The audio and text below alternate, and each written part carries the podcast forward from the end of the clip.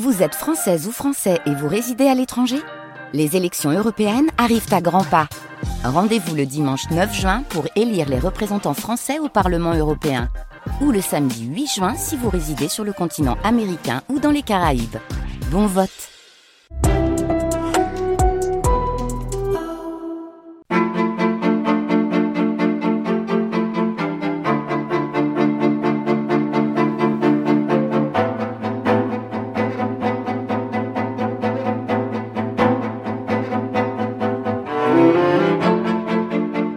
veux lire, je veux aimer, je veux goûter les soirs et la pluie et les matins tristes et les couleurs et les parfums. Rien refuser, être. Simone de Beauvoir, absolutely, absolument. Christine Le Cerf et Christine Diger. Premier chapitre. Une jeune fille rangée. A dutiful daughter. Call 773 275 9061. Simone de Beauvoir, interviewée par Stud Sterkel. Je suis assis actuellement dans l'élégant appartement de Madame Simone de Beauvoir. Yes, exactly. Nous sommes à Paris. Autour de moi, des livres, des machines à écrire, des pages manuscrites. Simone de Beauvoir est assurément aujourd'hui la figure la plus influente de la littérature française. Les lecteurs américains connaissent la plupart de vos livres et on vous a découvert tout d'abord comme auteur féministe après la publication du deuxième sexe. Je crois que vous écrivez aujourd'hui vos mémoires Yes, I am writing the following. Oui, oui, en uh, effet, je suis en train de volume travailler sur le nouveau volume de mes The first mémoires. one uh, has been called Le the premier s'appelait en of a Dutiful Amérique euh, Les Mémoires d'une fille obéissante. it was Mémoire d'une jeune fille rangée. En France, il s'appelle the Les Mémoires d'une jeune fille rangée. uh, Le prochain aura un autre titre que je n'ai pas uh, encore choisi. uh, Il retracera mon parcours jusqu'à la fin de la guerre et la libération de Paris. Uh, Il y en aura encore un troisième et dernier qui racontera uh, ma vie jusqu'à aujourd'hui. But that's a, Mais ce n'est pas pour tout de suite. uh. Je travaille en ce moment sur le deuxième volume. Il est d'ailleurs presque terminé. Je vais pouvoir le remettre à Gallimard, mon éditeur, dans quelques jours.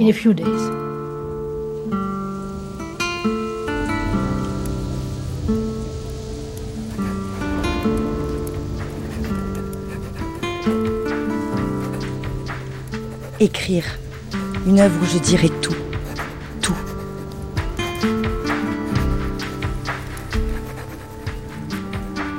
Always, ever since you can remember, you wanted to Vous write. vouliez écrire depuis toujours, n'est-ce pas? Uh, well, uh, it was just a, a play at the beginning. Oui, c'est vrai, mais au début, c'était seulement un jeu.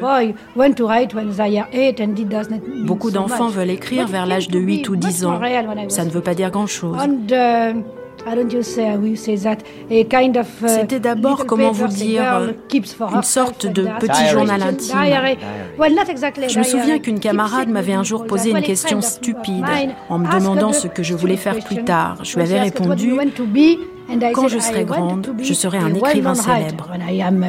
Mais c'est vers l'âge de it 15 ans que c'est vraiment devenu sérieux, que j'ai 15, réellement décidé de devenir écrivain. should be a writer. Ça a d'ailleurs the été la première grande I décision de ma vie.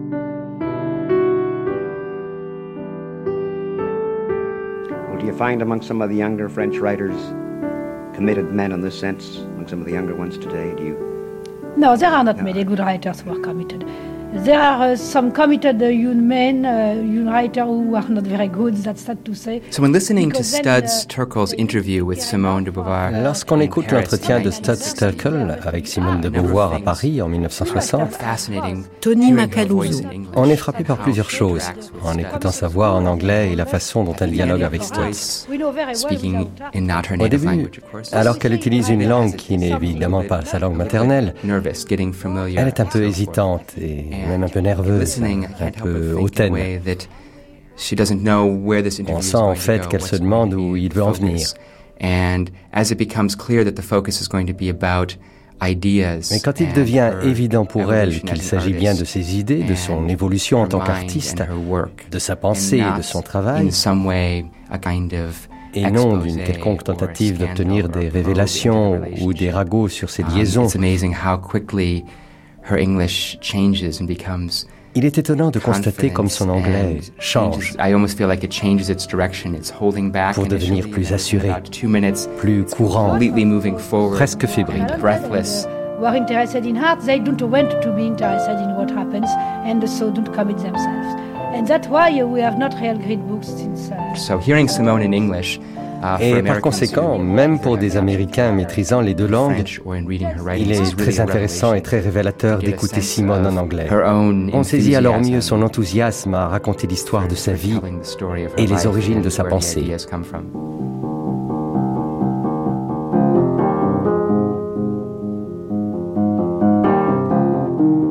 much uh, an effort to make something new with a very old uh, feeling and uh, a very old word, not trying at all to change the word or to change the feeling, but just trying to say that in uh, a slightly different way. It uh, shows the struggle of individuals. Madeleine Gobeil, on dit souvent de la voix de Simone de Beauvoir qu'elle est rauque et au perché.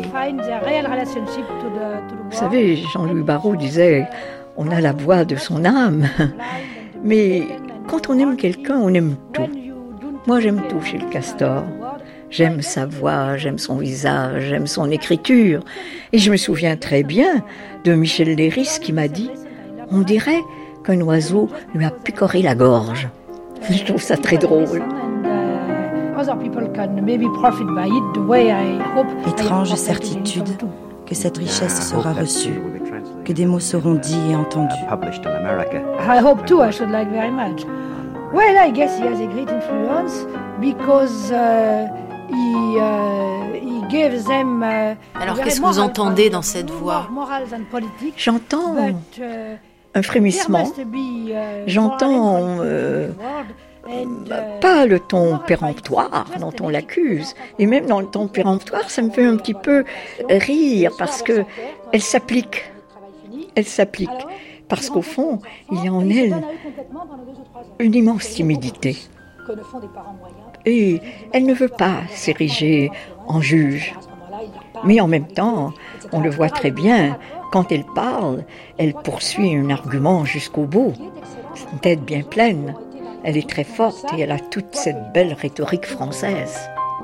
Elle a aussi l'art de la conversation. C'est ce que j'ai toujours aimé chez elle. Je crois que cette chose-là, presque toujours, il la Dans les mémoires, dans vos mémoires, euh, premier tome, qui s'appelle Les mémoires d'une jeune fille Étrange certitude que cette vie sera source où beaucoup d'autres puiseront.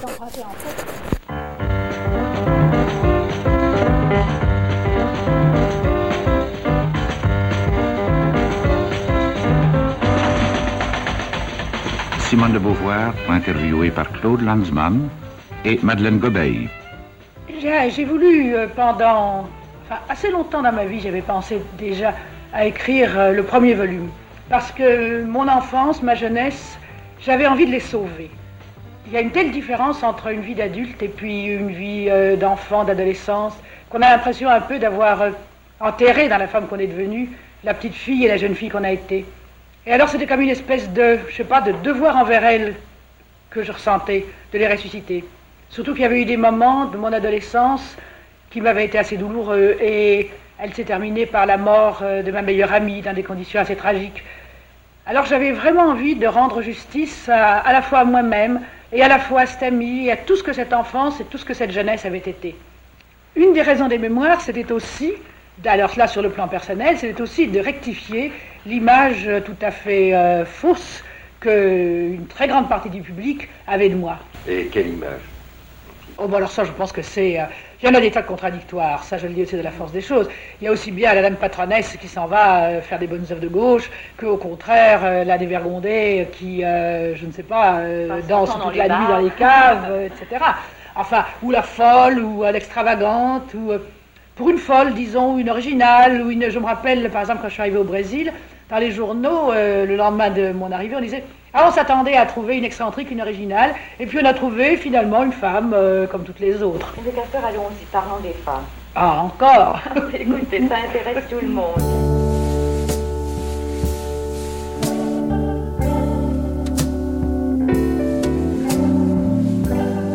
Suis comme beaucoup de femmes de ma génération. J'ai lu Simone de Beauvoir à 15 ans. Irène Frein. Euh, j'ai lu ses mémoires, j'ai lu les mandarins, j'ai lu à 17 ans le deuxième siècle, j'étais emballée. J'aurais pu la rencontrer. Mais j'étais terrifiée. Pour moi, c'était un mythe. Pour moi, c'était euh, entrer dans un temple interdit avec une prêtresse impitoyable devant laquelle je me sentais une misérable secte femelle. J'aurais été certainement incapable de dire un mot, pas capable de la regarder en face.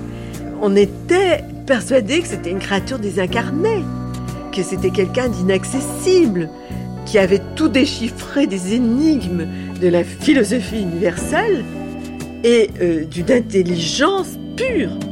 On n'imaginait pas que ça puisse être une femme dans la jeune génération. C'était euh, Sainte Simone. Et on n'allait pas l'approcher. On aurait eu l'heure de quoi? Alors des femmes l'ont fait. Mais moi j'étais une petite provinciale.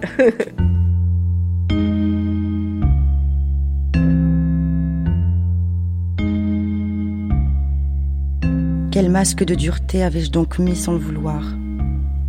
Joie d'avoir vaincu.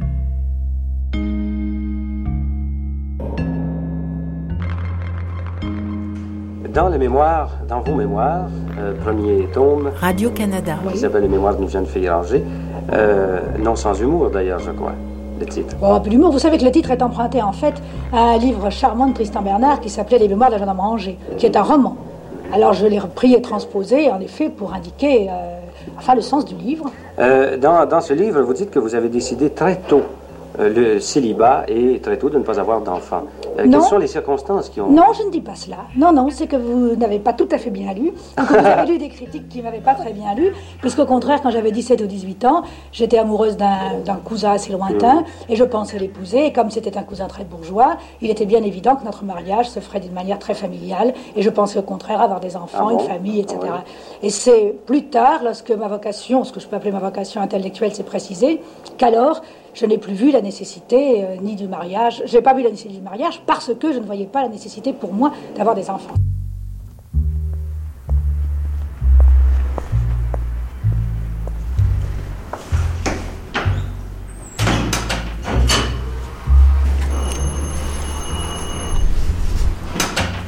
J'ai été très frappé qu'un un écrivain de ce calibre Gérard Bonal ait pris la peine de recevoir deux fois un jeune homme inconnu qui n'avait pas vraiment écrit quelque chose, qu'elle ait pris le temps de lire, qu'elle ait pris le temps de m'en parler.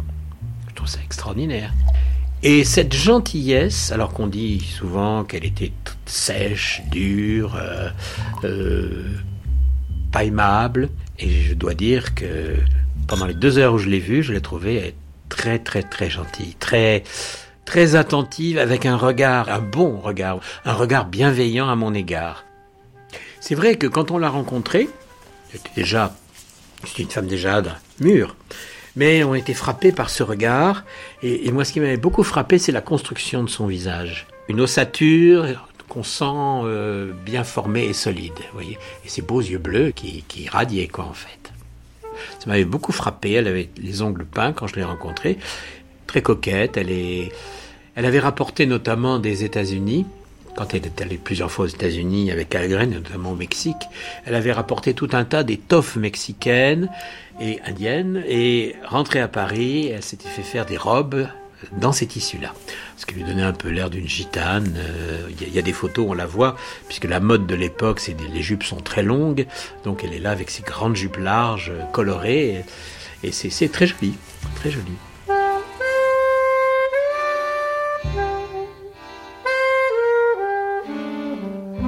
Je suis plus sensible que je ne saurais dire à ce qu'il me traite en femme, après tout.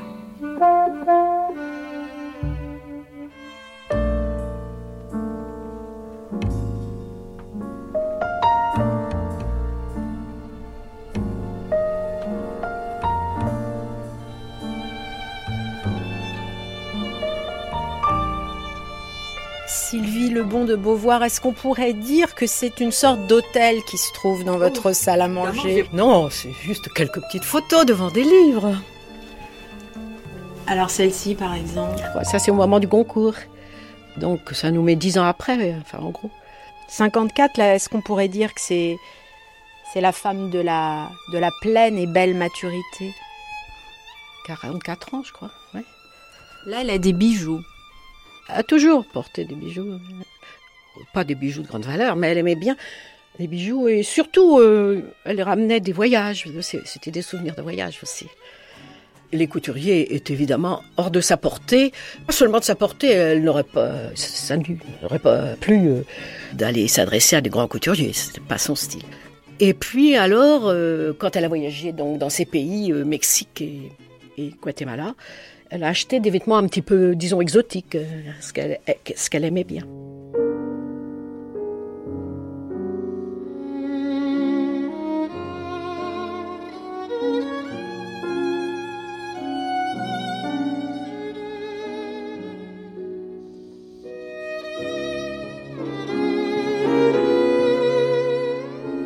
à peu près 44 ans quand nous nous sommes connus et nous avons passé plusieurs années très proches l'un de l'autre. J'aimerais bien savoir quel effet tu as eu euh, d'abord euh, quand nous nous rencontrions, mettons, au temps moderne et que nous étions encore euh, pas du tout intimes. Et comment cette impression a pu se modifier? Qu'est-ce que tu as. Comment tu m'as vu, enfin, pendant ces années?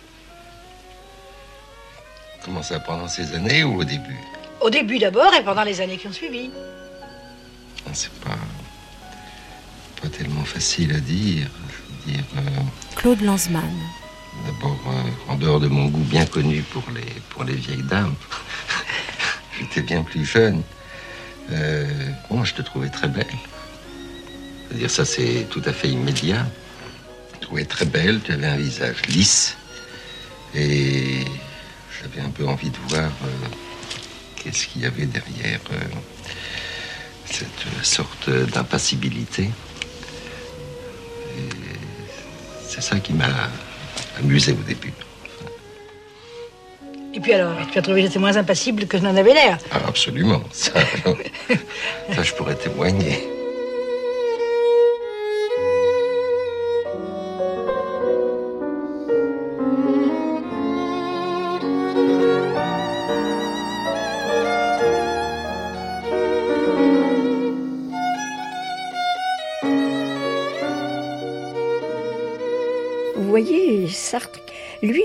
Beaucoup aussi.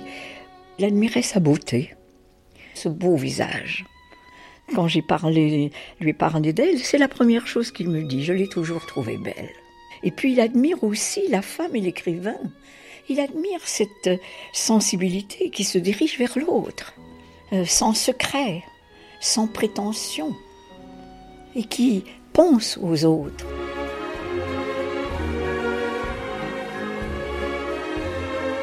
Pour moi, la grandeur de Simone de Beauvoir, c'est qu'elle a été au bout de ses passions, qu'elle a aimé, qu'elle a pleuré, qu'elle a dit, qu'elle a écrit, même si elle n'a pas tout dit, même si elle s'est souvent dissimulée derrière des masques, et notamment derrière le masque de l'icône, le grand chignon, la philosophe altière, péremptoire, qui n'admettait pas la réplique et qui pouvait paraître par moments agaçante.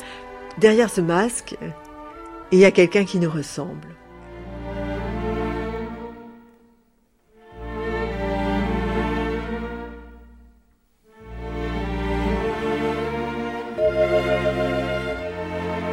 The idea was to find the, uh, the individual in relationship with the world because when I was young, I uh, misunderstood the importance of the external world. I believed you can just do what you want and uh, think what you think by yourself. And little by little, I learned that my own ideas was the reflection of things going around me, that my whole life was the reflection of a lot of things going on in the world, that Simone's presence is, is, to an American audience, is very interesting because, of course, La présence de Simone est très intéressante pour le public américain. Car elle est considérée ici depuis de nombreuses années, depuis plus de 50 ans, comme une véritable divinité, une sorte de constellation d'idées qui ont fait la pensée du XXe siècle. Or, comme c'est souvent le cas pour ceux qui ont joué un tel rôle, il est facile de perdre de vue le combat qu'ils ont mené pour en arriver là. Et quand je la réécoute, en particulier au cours de son entretien avec Stutz, je me rends compte à quel point ce rôle semblait improbable. Pour moi, elle fait partie de ces personnages comme par exemple Charlie Chaplin. Non qu'ils soient comparables mais ils font en tout cas partie de ceux dont on n'aurait jamais pu prévoir, avant qu'ils ne rentrent dans l'histoire, qu'ils finiraient par jouer un tel rôle. Et donc en l'écoutant parler, il semble évident qu'elle construisait son propre personnage au fur et à mesure qu'elle avançait, et que rien n'était écrit et qu'elle n'était en rien prédéterminée à jouer ce rôle.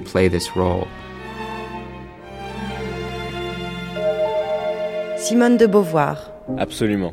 Absolument. Absolutely. Absolument. Absolument. Absolutely. Je ne chercherai aucune cohérence extérieure, mais je construirai une force où je me réfugierai à jamais.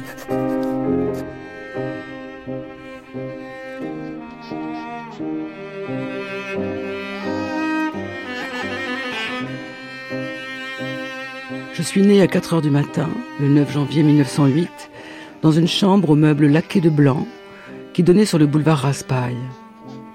L'appartement était rouge. Rouge la moquette, la salle à manger Henri II, la soie gaufrée qui masquait les portes vitrées, et dans le cabinet de papa les rideaux de velours. Ainsi se passa ma toute petite enfance.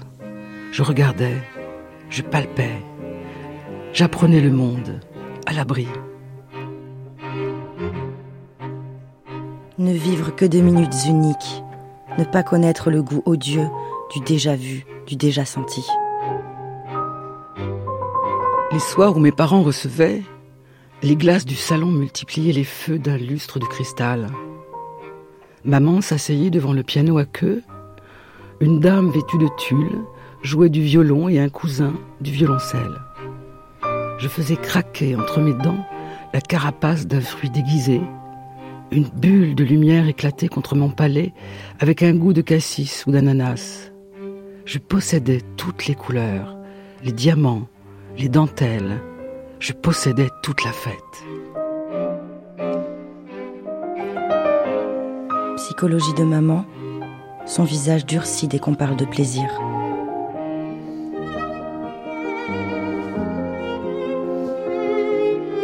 Depuis que j'allais en classe, mon père s'intéressait à mes progrès et il comptait davantage dans ma vie.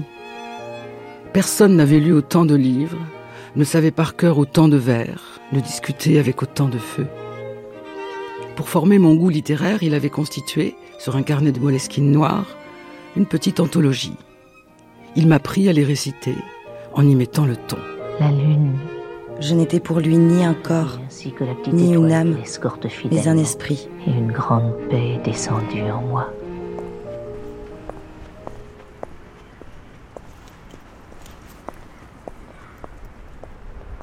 Simone de Beauvoir euh, est née à Paris, boulevard du Montparnasse, 103, dans un milieu sage, bourgeois, aisé, mais dès sa toute petite enfance, il y a un côté chez elle qui n'est pas sage, euh, une sorte de violence qui sort euh, dans des colères rouges qu'elle prend euh, sans raison extérieure.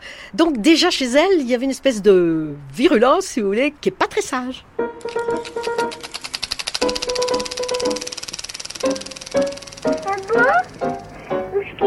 Hélène de Beauvoir Oui, ah, écoute, tu m'as appris à lire, je me rappelle très bien, nous nous essayions dans le coin du calorifère, et avec l'alphabet Régimbaud, et j'avais trois ans.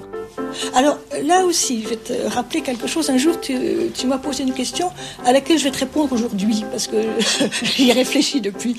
Euh, tu m'as dit, mais en général, c'était moi qui donnais les idées de jeu. Et donc, j'y mettais mes fantasmes, mes, désirs, euh, mon imagination. Et toi, alors, à quoi est-ce que ça correspondait chez toi Alors, d'abord, il y a le fait que tout ce qui venait de toi m'intéressait, mais il y a plus profond, je crois. Parce que dans la vie, tu, euh, me dominais. J'avais donc la situation, euh, pas du tout de soumission, mais enfin, quand même de personnage dominé.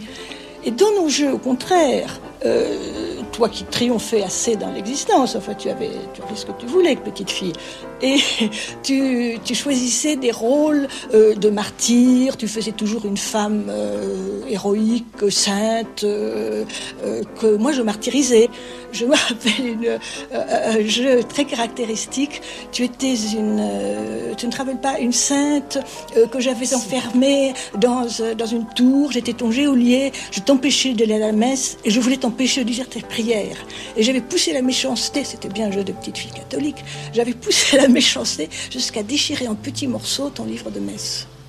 Mais tu avais eu prise sur moi parce que tu l'avais complètement recollé. Et je m'étais avouée vaincue. en fait, naturellement, il n'y avait pas de livre du tout, c'était un livre imaginaire. Poulet Viens, toi Oui, et toi Moi, non.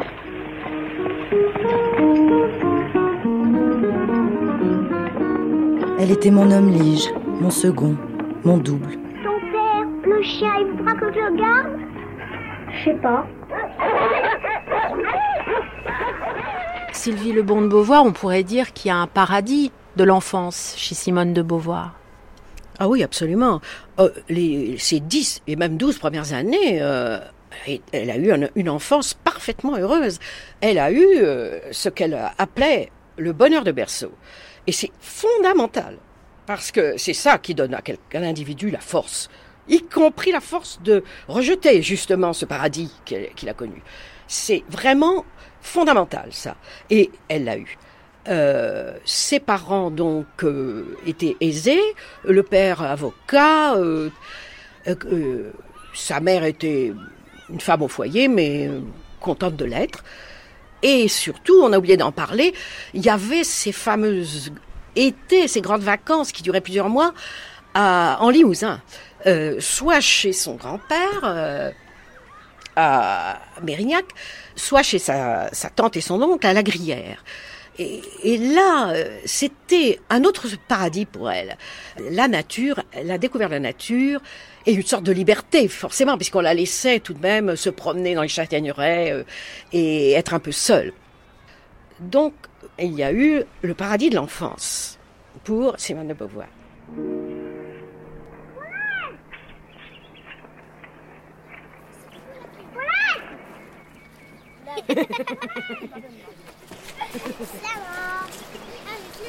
Chez ma tante, comme chez grand-père, on me laissait courir en liberté sur les pelouses et je pouvais toucher à tout.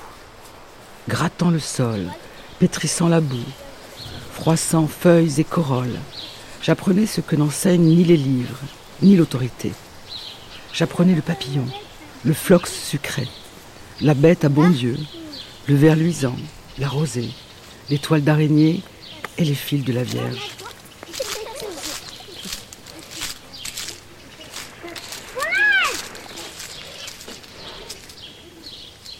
Il y aura toujours le grand châtaignier au sommet d'un champ, cette campagne grise et tendre sous la pluie, et un roman anglais, tendre et tragique, en attendant que l'eau fasse silence.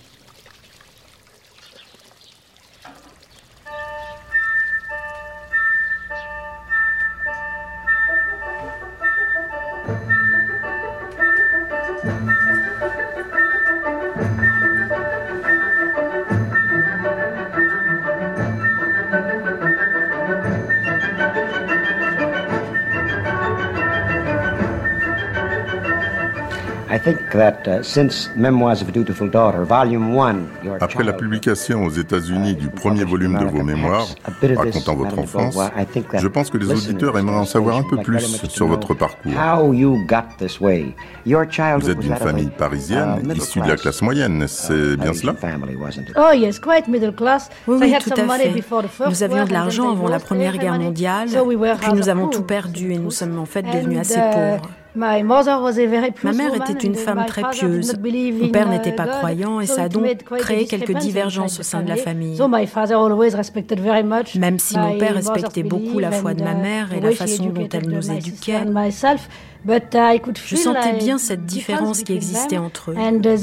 Ça a été le point de départ pour moi de beaucoup de réflexions sur le monde, sur les êtres et sur Dieu.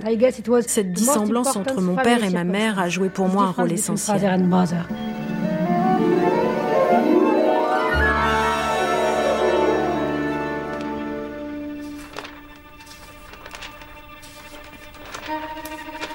Ça, ça s'explique parce que dans la famille Beauvoir, on a dit qu'ils étaient aisés, etc. Oui, mais ça n'avait pas duré.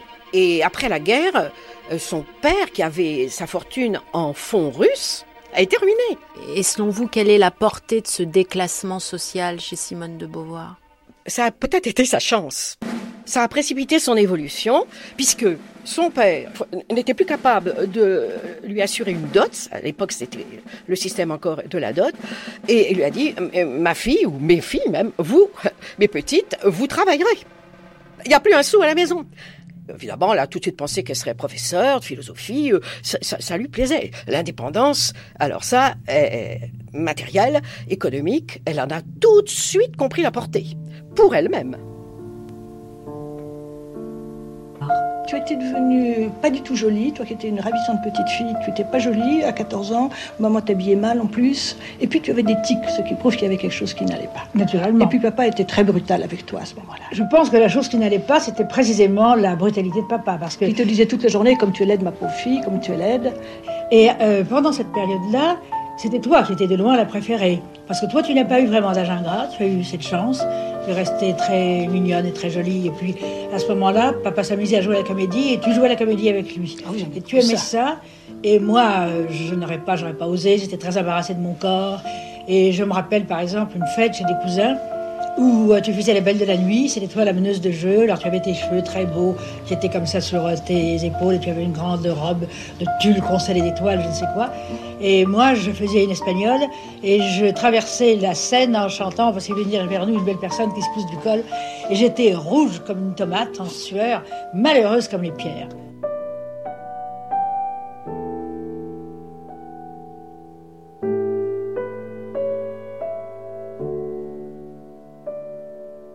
Le père de Simone est un grand amoureux de littérature française classique et notamment de théâtre. Pascal Fautrier. Ils s'amusent à jouer des pièces de théâtre ensemble. Donc il y a quelque chose de très joyeux dans ces premières années de ce couple que Beauvoir a senti dans son enfance. Et puis ça va se dégrader. Le père va s'éloigner de sa femme il va avoir des maîtresses, il va se comporter un peu comme un bourgeois catholique euh, de l'époque. Et puis euh, la mère de Beauvoir va être cantonnée à l'église et aux enfants. Et elle va accepter ce destin complètement, sans murmurer. Elle va être tout à fait euh, stoïque. La première image de femme que, que Beauvoir a, c'est celle de cette mère qui a vécu un bel amour et puis qui ensuite se résigne à une vie de femme assez rétrécie, en même temps, elle va conserver avec sa mère une relation extraordinairement forte, une, une, relation très fusionnelle. Elle est très admirée par sa mère. Sa mère, sa mère met en valeur sans cesse ses succès, ses succès scolaires, ses, succès sur, euh, sur tous les plans. Contrairement au père, euh, qui dès l'adolescence euh, lui dit qu'elle est laide, ce qui est pas très sympathique, mais ce qui à mon avis va jouer un certain rôle dans sa, dans sa psychologie. Euh, il la pousse à aimer la littérature. Euh, elle va aimer la littérature, notamment dans une sorte, dans une, volonté de récupérer peut-être quelque chose de l'amour de son, de son père. Donc elle va s'investir dans ses études, peut-être dans l'espoir de récupérer quelque chose de l'amour de son père, mais ça va pas marcher du tout parce que le père aime beaucoup la littérature classique, mais il aime pas du tout les, ce qu'on appelle à l'époque les bas bleus, c'est-à-dire les femmes intellectuelles. Euh, et du coup, elle va devoir devenir un type de femme que lui n'apprécie absolument pas. Il déteste, alors il déteste les intellectuels en général, mais les femmes intellectuelles en particulier. Et tout ça est dit, tout ça est, tout ça est explicite. Hein. Euh, je pense que c'est une des raisons pour laquelle la, Beauvoir adolescente est, assez souffrante. C'est-à-dire que, euh, d'une part, son image narcissique de femme est absolument pas valorisée par le père. Et d'autre part, euh, ce vers quoi elle s'engage, et ce vers quoi la, mère d'ailleurs l'aide à s'engager, c'est-à-dire le surinvestissement de l'intellectualité, de la philosophie, etc., euh, ça plaît pas du tout euh, à son père. Donc là, il y a sous-jacent un conflit qui n'est pas un conflit ouvert, mais qui, je pense, est une de ces, une de ces sources de souffrance.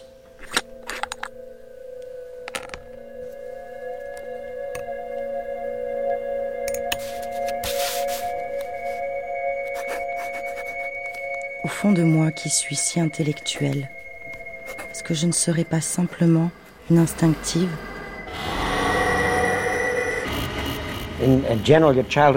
Vous avez eu une enfance assez conventionnelle, n'est-ce pas, Madame de Beauvoir? Oh, même très conventionnelle. Ma mère était une provinciale, elle s'est montrée tout ce qu'il y a de plus conventionnel à mon égard. J'ai été éduquée dans une institution religieuse, catholique, où je suis restée jusqu'à ce que je passe mes premiers examens, c'est-à-dire jusqu'à 17-18 ans. J'ai donc reçu une éducation foncièrement bourgeoise et catholique.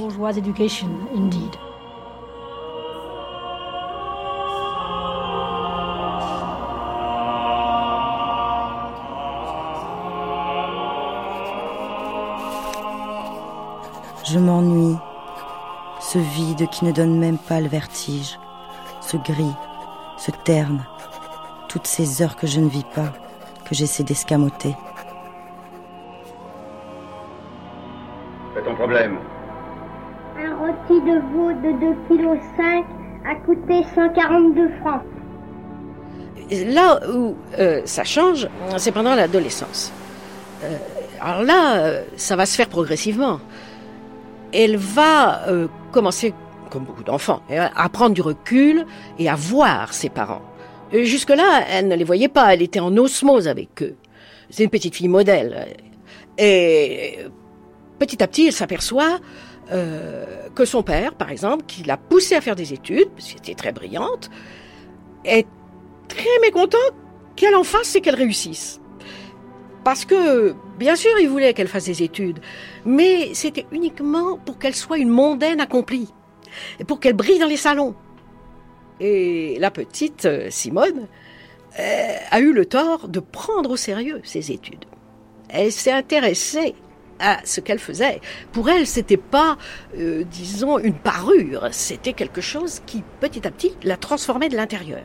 Alors là, ça a amené la rupture intérieure avec le père.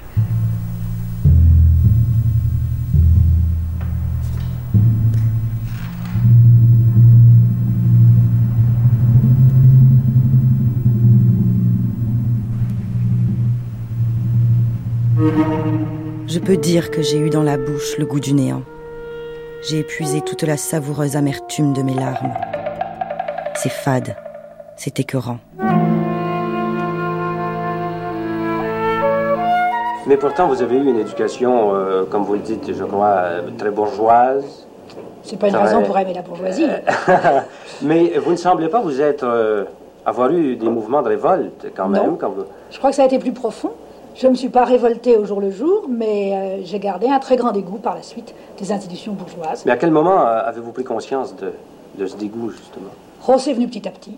Ça a commencé très lentement, c'est pour ça que je crois que c'est profond, c'est venu en profondeur. Ça a commencé par une espèce de malaise.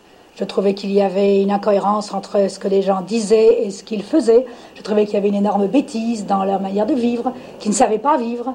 Euh, ça, j'ai commencé à penser ça vers 12, 13 ans, que les choses qui se font, il n'y avait pas de raison pour les faire, qu'on pouvait très bien faire qui ne se font pas. Petit à petit, sans révolte, euh, il y a une espèce de bêtise qui m'a sauté aux yeux.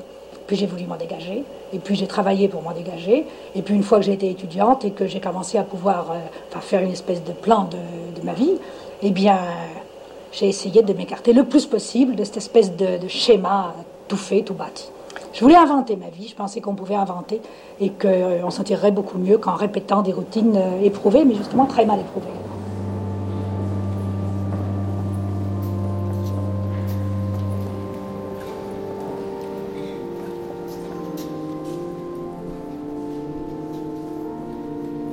Simone était élevée au cours désir, cours privé catholique. C'était une petite fille très pieuse. Et petit à petit, elle va également juger cette religiosité qu'elle va découvrir être un bigotisme et qu'elle va rejeter à 14 ans. À 14 ans, elle découvre qu'elle ne croit plus en Dieu. Il n'est pas question de l'avouer à sa mère. Ce serait, ce serait pour sa mère, ce serait un écroulement. Sa mère était très pieuse, très estimable, très dévouée, etc intellectuellement, n'était pas du tout capable d'affronter ce changement chez sa fille. Donc, pendant des années, Simone va vivre dans une sorte d'étouffement D'abord, elle va pas comprendre pourquoi son père change d'attitude avec elle, pourquoi il la renie, et d'autre part, elle est obligée de dissimuler à sa mère qu'elle ne croit plus.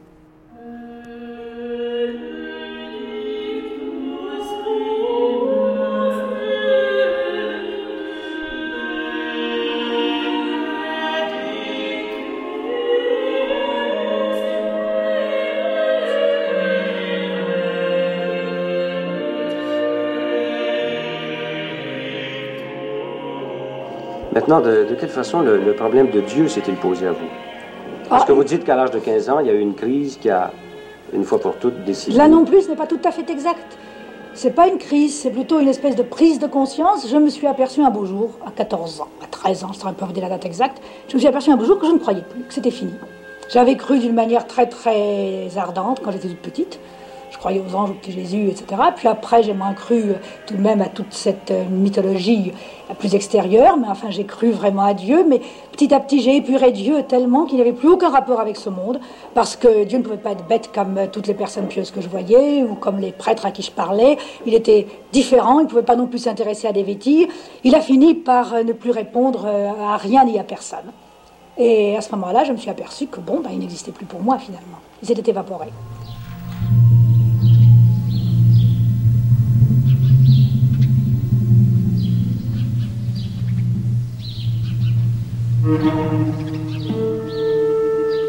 Un soir, à Mérignac, j'avais passé ma journée à manger des pommes interdites et à lire dans un Balzac prohibé l'étrange idylle d'un homme et d'une panthère. Avant de m'endormir, j'allais me raconter de drôles d'histoires qui me mettaient dans de drôles d'états. Je ne crois plus en Dieu, me dis-je, sans grand étonnement. Plus d'une fois, dans les jours qui suivirent, assise au pied du hêtre, je ressentis dans l'angoisse le vide du ciel.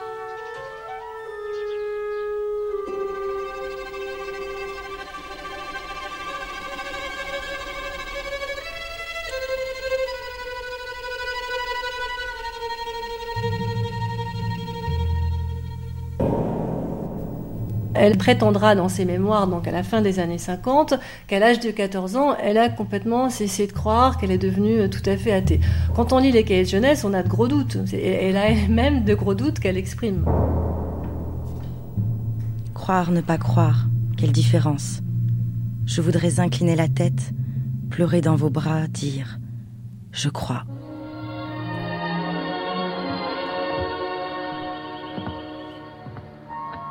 cette religiosité de Beauvoir, elle va continuer à exister et elle va se transformer.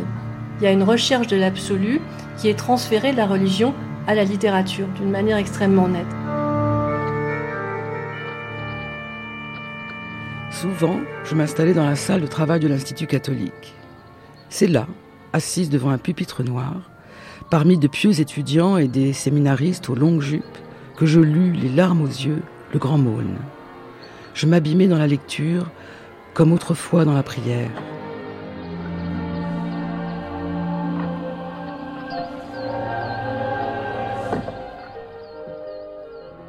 Est-ce déformation d'adorer les phrases plus belles que le corps d'une adolescente?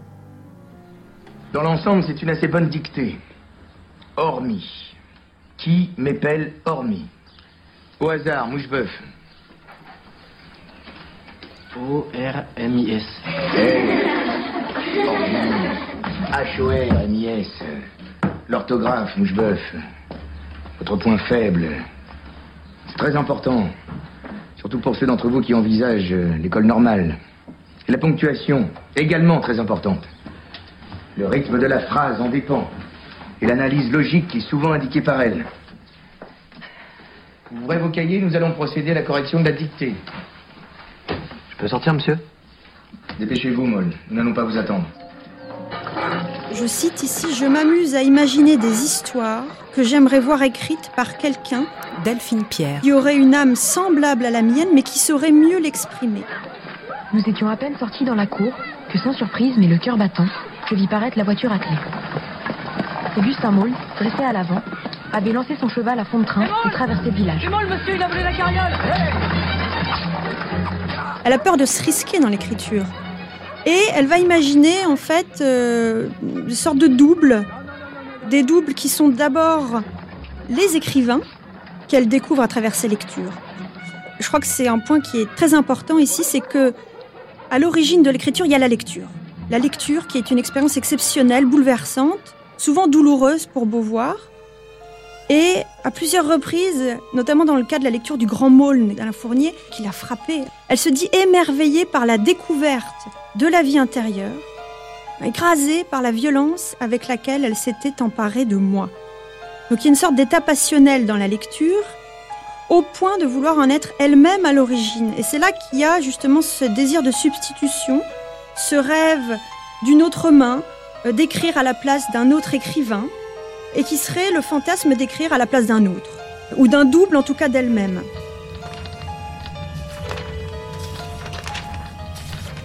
De nouveau face à face avec l'absolu, ce poids sur mon cœur, ma tête en feu. L'autre chose qui va jouer un rôle à tous les niveaux de son existence et de sa pensée, c'est que l'amour est également un lieu de réalisation absolue pour Beauvoir, et c'est quelque chose qu'elle va pas non plus lâcher. Elle est une très grande lectrice de Claudel. Euh, elle va adhérer à cet amour mystique qui est mis en scène dans les pièces de Claudel, dans sa poésie, et ça va demeurer en elle.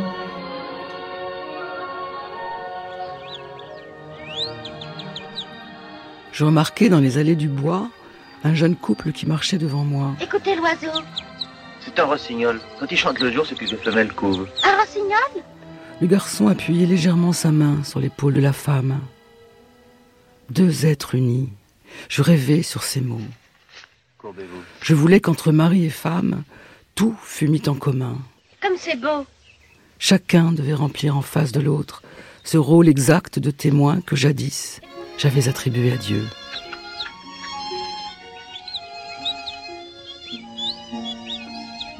Pauvre enfant. Je sais que votre père est parti. Et moi aussi, je n'ai plus personne avec moi pour me dire ce qu'il faut faire et ce qui est bien et mal. Il faudra que vous m'aidiez, Violaine. Comme je vous aime. Claudel est ce qu'il dit de l'amour? Tout, toujours. Je relis ces citations et c'est toute mon âme qui les répète. Apaisement. Mon père m'a abandonné. Mais moi, Violaine, je vous reste. Ma mère ne m'aime ni ma sœur, bien que je ne leur ai fait aucun mal. Il ne me reste plus que ce grand homme terrible que je ne connais pas.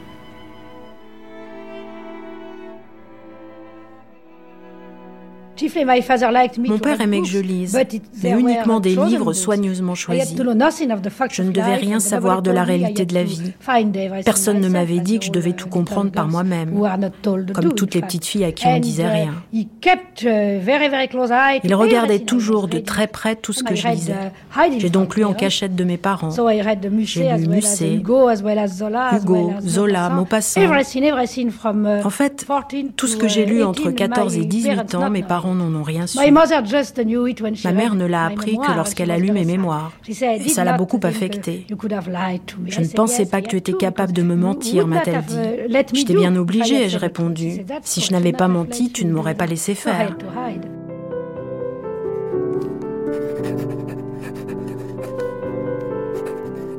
Rien n'est plus lâche que de violer un secret. Si quelqu'un, qui que ce soit, lit ces pages, je ne lui pardonnerai jamais.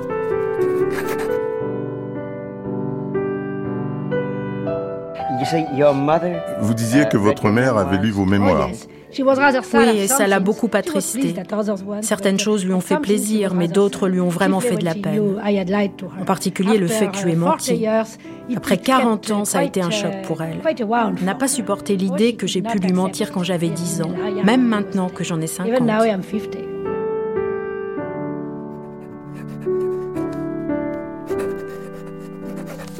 Écrire ici, plus profondément en moi descendre, dans ma vie même intégrer toute chose. Sois toi présente. Et ça, ça ne s'explique pas entièrement, n'est-ce pas? Ça, justement, c'est l'effet de la liberté, précisément, thèse philosophique qu'elle défendra ensuite euh, toute sa vie, mais qu'elle a commencé par vivre. Pourquoi cette petite fille, justement, tellement en accord, en harmonie avec son milieu, tout d'un coup, a eu un autre regard sur lui. Ce que, par exemple, sa sœur, cadette, n'a pas eu du tout. Donc ça, c'est bien l'effet de la liberté. C'est par cet acte euh, qu'elle commence à exister. Et euh, une autre décision importante, c'est de tenir un journal. Il me sembla soudain qu'une rupture décisive venait de se produire dans ma vie. Je ne comprenais plus rien à la tranquille écolière que j'avais été quelques mois plus tôt. Je me mis à écrire mon journal intime. J'y recopiais des passages de mes livres favoris. Je m'épiais, je me dédoublais, je dialoguais avec moi-même. J'entrais dans un monde dont la nouveauté m'étourdit.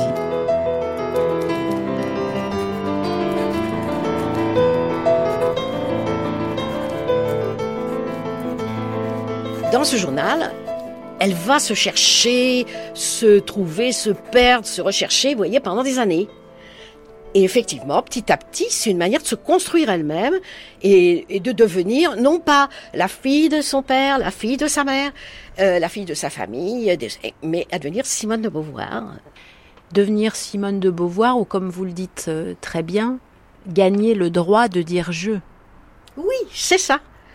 Et ce processus dire je n'a pas de fin. Il se confond avec l'existence. Et pendant toute son existence, elle aura à dire je, c'est-à-dire à prendre des décisions, à faire des choix et à se changer elle-même, à se combattre souvent.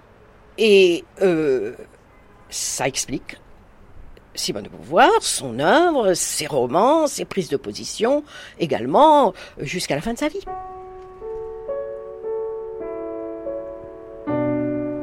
j'écrirai sur ce cahier. Lutter, même si tout secours m'abandonne.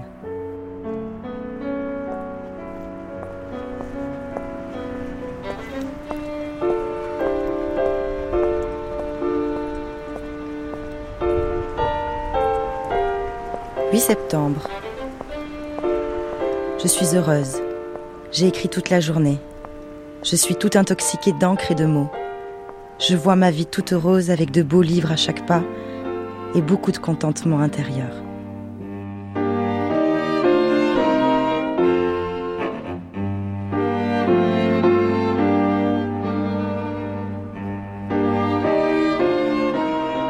Sylvie Levon de Beauvoir, ça a été, j'imagine, une, un très gros travail et en même temps une très grande joie d'éditer ces cahiers de jeunesse. Oui, ça représentait des années de travail parce que euh, Simone de Beauvoir est très difficile à lire. Il faut d'abord la déchiffrer. Au début, j'ai eu du mal. Pourtant, j'avais déjà euh, eu un contact personnel avec son écriture. D'abord, elle, m'écrivait. Et ça, je en profite pour vous dire que recevoir une lettre de Simone de Beauvoir, c'est un plaisir et une torture. On est tellement heureux parce que on a une lettre, on se dit ah, on peut pas la lire. Ou du moins, on lit une ligne sur deux. Alors c'est toute sa vitalité, son énergie et sa rapidité qui s'y retrouvent. Et c'est parfois pour le malheur euh, de celui qui euh, la lit. C'est terrifiant. On dirait des hiéroglyphes. Elle avait cette écriture très directe, en tout cas les manuscrits le montrent. Elle a une, euh, une écriture assez raide, une écriture penchée. On sent qu'elle écrit très rapidement. Elle a le geste vif, le geste sûr aussi. Mais ça ne l'empêche pas de revenir après coup sur ce qu'elle a écrit et se corriger, se corriger sans cesse. 3 novembre. Je veux écrire. Je veux me donner le désir d'écrire. Il y a peu de chance, mais si par hasard je réussissais, quel refuge, quelle merveilleuse force je m'assurerais en moi-même.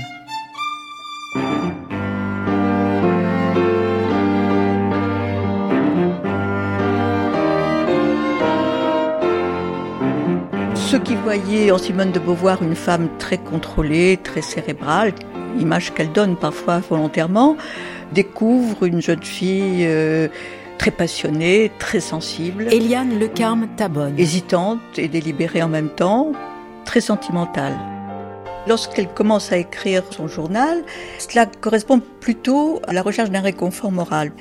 Elle décide d'écrire son journal pour euh, vaincre sa solitude morale. 5 avril. Je suis seule. J'avance sans soutien dans un monde que je ne comprends pas et qui ne me comprend pas. Exilé. Alors, je dirais aussi que les cahiers de jeunesse présentent l'intérêt de faire lire en direct une évolution et avec beaucoup d'oscillations, d'hésitations, de contradictions. C'est cela qui est émouvant. Ce que va devenir justement euh, Simone de Beauvoir, le castor à la fin, euh, c'est-à-dire une femme qui a construit ses valeurs, qui a construit son identité. 26 novembre. Désir de moralité, de valeur. Désir d'écrire. Mon livre se dessine. Ces motivations d'écriture euh, de manière générale, c'est qu'elle a une conception tragique du temps. C'est-à-dire qu'elle a vraiment l'impression que le temps détruit tout, que l'écoulement du temps est fait de morts successives. Donc, comment retenir ces minutes qui s'enfuient, sinon par l'écriture? Et ce sera certainement le but de son écriture autobiographique également, euh, surtout pour le récit d'enfance, car elle dit que cette petite fille va être perdue à jamais, qu'elle va être réduite à une pincée de sang, donc il faut la sauver de la mort. 8 janvier. Demain, la vingtième année commence. Comme elle assiste à l'écoulement du temps, comme les jours glissent entre ses doigts, elle ne peut qu'écouter les deux voix qui montent en elle. Et puis, une fois qu'elle a commencé ce journal pour se consoler, elle va en faire un instrument de conquête. Au début, elle parlait simplement de rupture et d'exil, et puis maintenant, elle parle de nouvelle naissance. Et cette nouvelle naissance, c'est parce qu'elle se met à penser sa vie, elle passe de la vie vécue à la vie réfléchie par le journal, et ça lui semble quelque chose de tout à fait merveilleux. Août. Travail acharné. Je commence mon livre.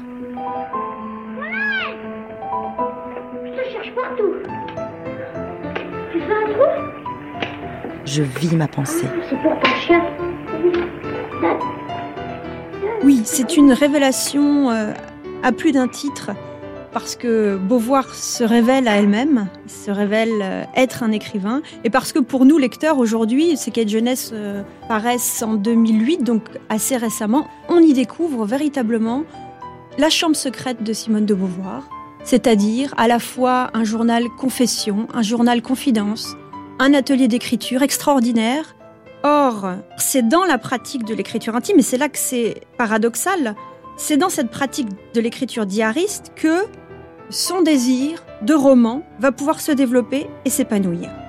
Donc il y a une liaison ici euh, du romanesque, de la fiction et de l'autobiographie, de l'écriture de soi qui est frappante lorsqu'on lit les cahiers de jeunesse.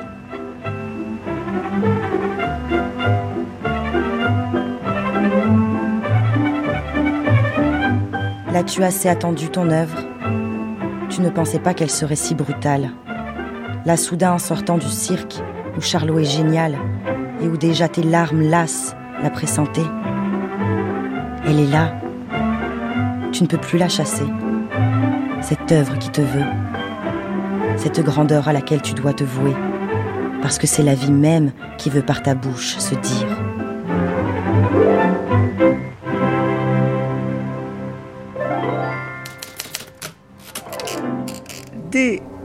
De jeunesse, sa vocation est confirmée. Et même, elle décrit une sorte de scène de révélation qui se passe aux Tuileries en février 28, où elle sent comme un appel. C'est presque mystique. Elle est appelée à faire son œuvre. Évidemment, c'est très romantique, c'est très exalté. Et euh, dans les mémoires d'une jeune fille rangée, Simone de Beauvoir la raconte en prenant ses distances, en se moquant un peu de l'exaltation romantique de la jeune fille, mais elle dit quand même, à partir de là, je n'ai plus jamais remis en question mon projet d'écrire.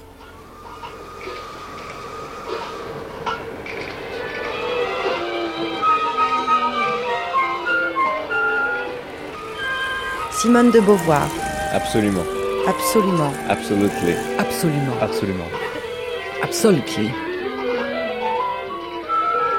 Éric Level, Simone de Beauvoir disait que voyager, ça avait toujours été pour elle un des désirs les plus brûlants. Oui, tout à fait. C'est après le baccalauréat, elle est étudiante et elle s'engage dans un mouvement euh, catholique, c'est un peu l'ancêtre des, des jocs. où de jeunes bourgeois euh, vont enseigner à de jeunes ouvriers à Belleville et à Ménilmontant. Donc euh, elle y croit beaucoup au départ et elle se lance dans cette aventure et elle se retrouve dans un Paris qu'elle ignore complètement, un Paris ouvrier, pauvre, et là, ça va lui donner euh, l'occasion euh, rapidement de désobéir à sa famille et de partir euh, à la découverte de ce Paris populaire qu'elle ignore complètement. les seuls contacts qu'elle a eus avec ce Paris populaire, c'est les bonnes qu'elle a eues dans son enfance, sa nourrice, mais c'est tout. Par ici Hé, accordez-vous, c'est une cour de riches Ça va, ça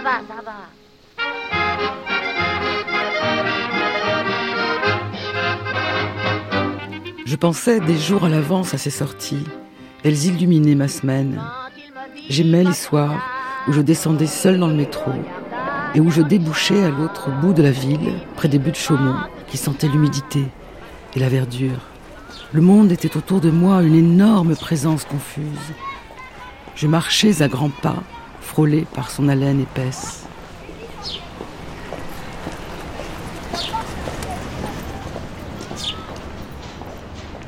Et qu'est-ce qu'elle fait? Elle bien, elle part euh, déambuler de nuit, hein, c'est le soir, dans des quartiers qui, euh, à l'époque, sont pas bien famés.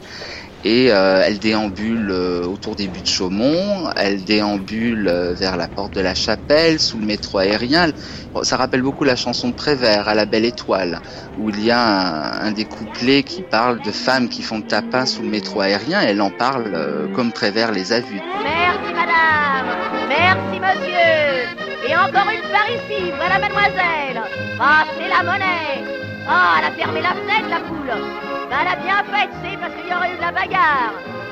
Il y a en moi je ne sais quel monstrueux désir, depuis toujours présent, de bruit, de lutte, de sauvagerie, d'enlisement. Juliette, Juliette, viens vite, y a un bon feu dans mon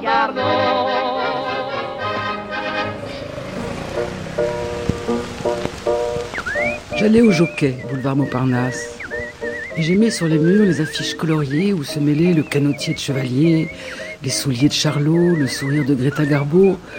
J'aimais les bouteilles lumineuses, l'odeur de tabac et d'alcool, les voix, les rires, le saxophone.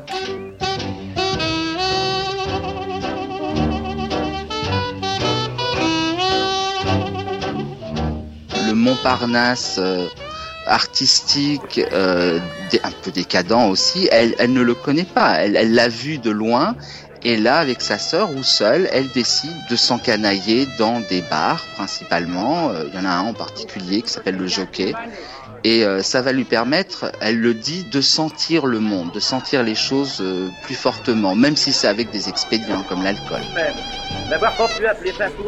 Vénus ou Suzanne. Ça femme nue. Oh, oh il s'est pas donné son indice. Oh, Je veux la vie. Toute la vie. Je me sens curieuse, avide de brûler plus ardemment que tout autre, fût-ce à n'importe quelle flamme.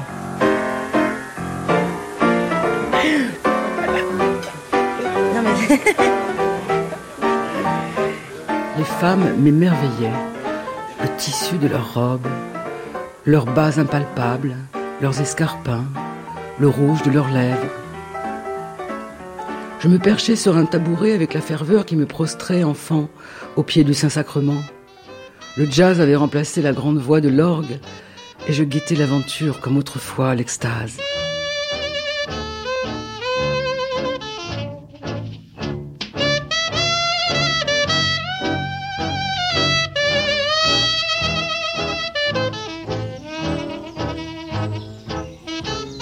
Quand nous étions tous ensemble à la maison de mes parents, à Grandchamp, près de Saint-Germain-en-Laye, on avait tourné un film et je regrette bien de ne plus l'avoir parce que alors Henriette Nizan. Il y, avait une photographie de ce film qui aurait fait ma fortune on voyait Sartre et Simone de Beauvoir sur la terrasse de, chez moi, qui était censée être une chambre.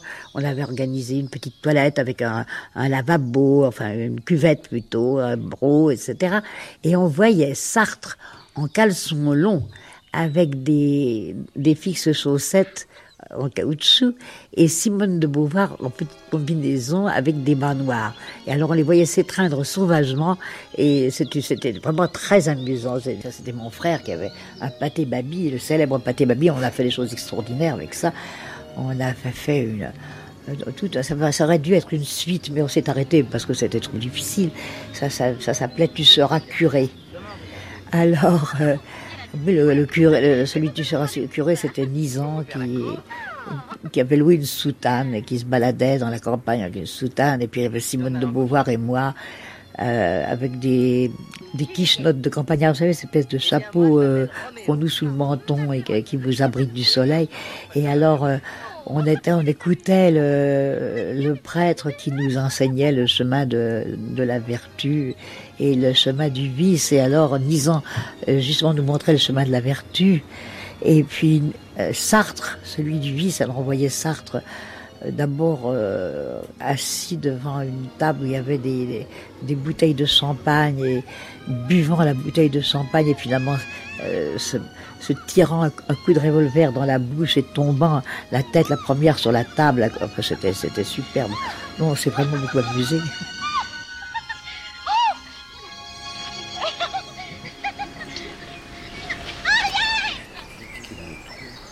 Dans les jardins de l'école normale, fleuris de lilas, je me retrouvais avec plaisir au milieu de mes camarades.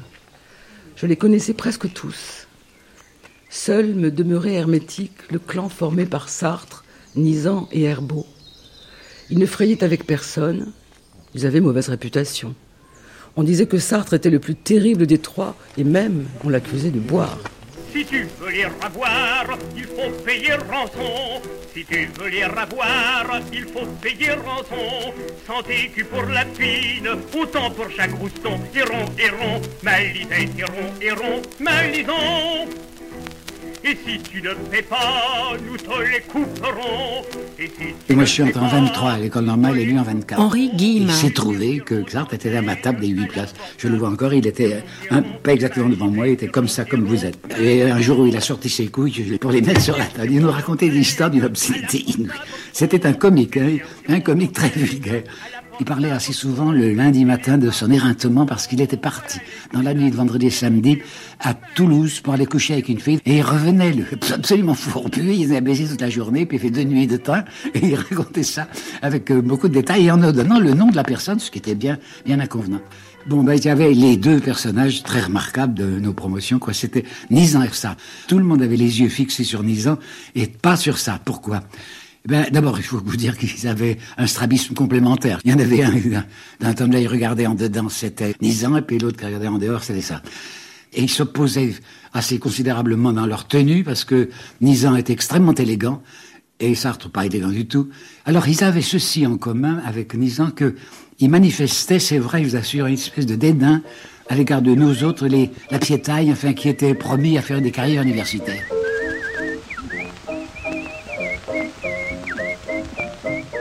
Sartre avait le goût des amitiés féminines. La première fois que je l'avais aperçu à la Sorbonne, il portait un chapeau et causait avec une grande brinque d'agrégative que je trouvais très vilaine.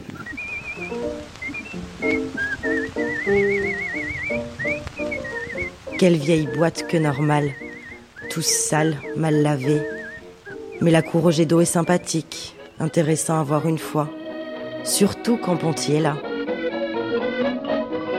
Simone de Beauvoir avait, comme moi-même à ce moment-là, quelque chose comme 19 ans. Maurice Merleau-Ponty. Euh, j'ai été, je me rappelle, très choqué euh, à certaines réunions de normaliens par l'extraordinaire grossièreté des chansons que euh, l'école doit chanter encore maintenant, je suppose, mais enfin qui sont des chansons parfaitement anodines puisqu'on les a toujours chantées. Et je me rappelle qu'à une espèce de fête où nous buvions tous du punch, je crois, euh, certains camarades ayant chanté de ces chansons que je trouvais obscènes, euh, j'avais sifflé. Alors il s'en est suivi une bagarre, et au cours de cette bagarre, euh, j'ai vu surgir, pour s'interposer entre les autres et moi, un garçon petit, vigoureux, actif, et j'ai appris dans la suite que c'était Sartre. Et ça, c'est un des très beaux côtés de son caractère, d'ailleurs. Il y a un autre trait de son caractère qui était frappant à ce moment-là, c'est la gaieté.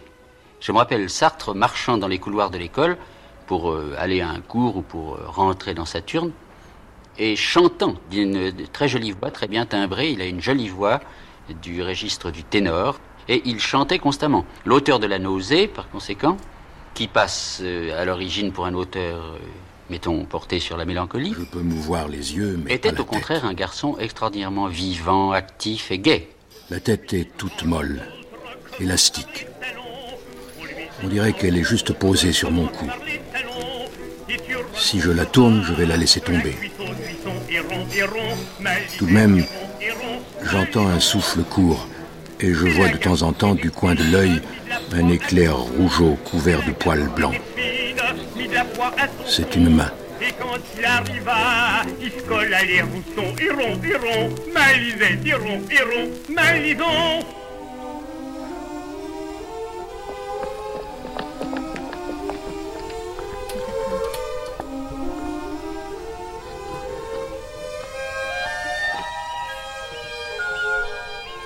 J'étais un peu effarouché quand j'entrais dans la chambre de Sartre.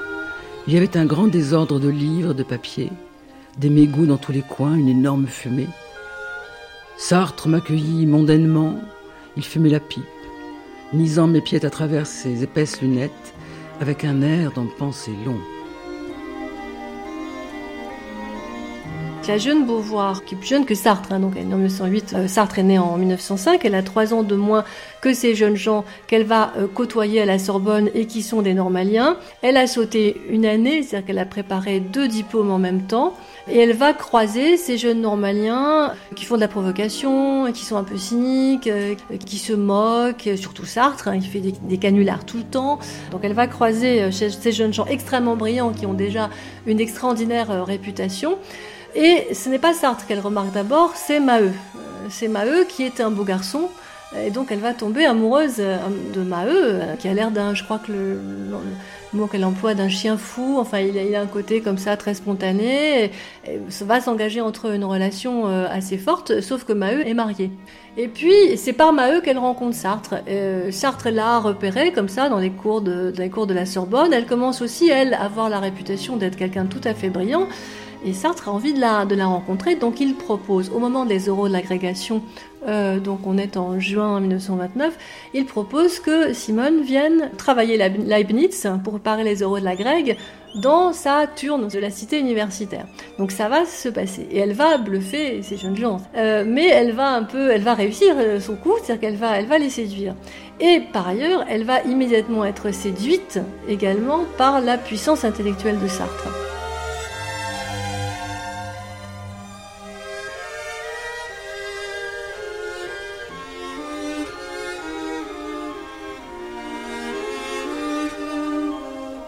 Depuis 13 jours que je connais ce garçon, il a fait le tour de moi, me prévoit, me possède. Besoin intellectuel de sa présence. Doute, bouleversement, exaltation. Je voudrais qu'il me force à être un vrai quelqu'un, et j'ai peur.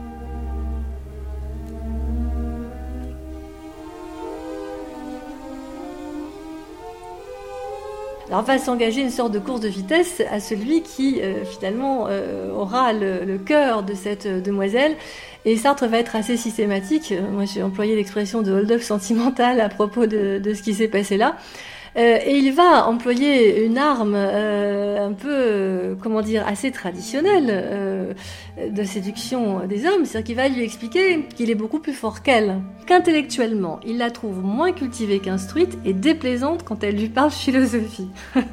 voilà, le décor est planté et qui va avoir des conséquences assez négatives sur, sur Simone de Beauvoir.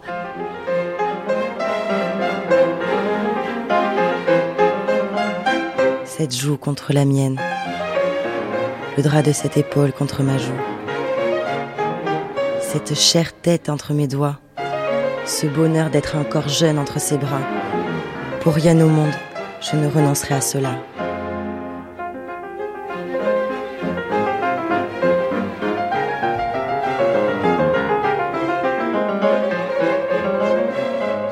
Dans un premier temps, elle va faire de Sartre l'être absolu quasi divin, qui, doit la guider dans l'existence et qu'elle attendait depuis les cahiers de jeunesse. Hein, c'est-à-dire que dans les cahiers de jeunesse, elle s'interroge sur les différents types d'amour. Il y a l'amour avec un égal ou bien l'amour avec un être supérieur. Et à l'évidence, au départ, elle fait de Sartre cet être supérieur.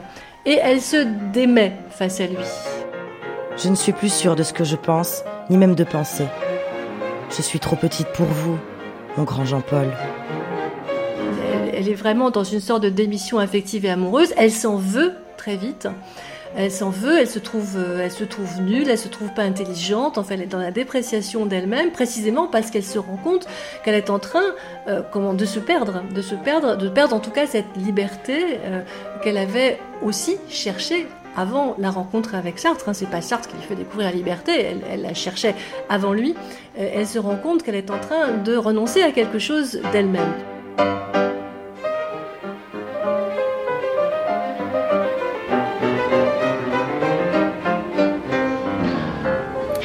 C'est vrai. Pourtant. Écrire.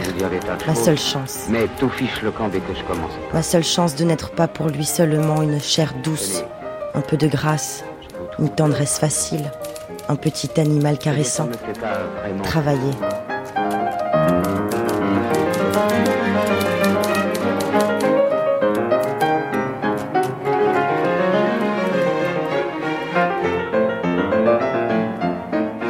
Il va se passer quelque chose qui est assez compliqué, c'est-à-dire que Sartre euh, va l'encourager à l'autonomie intellectuelle et à la création, en disant il faut que vous écriviez un roman, et donc elle va se mettre à écrire, encouragée par Sartre. Et c'est compliqué parce que dans un premier temps, il y a une sorte de dépréciation, et dans un second temps, il l'encourage à récupérer son autonomie euh, intellectuelle, mais dans une certaine solitude affective.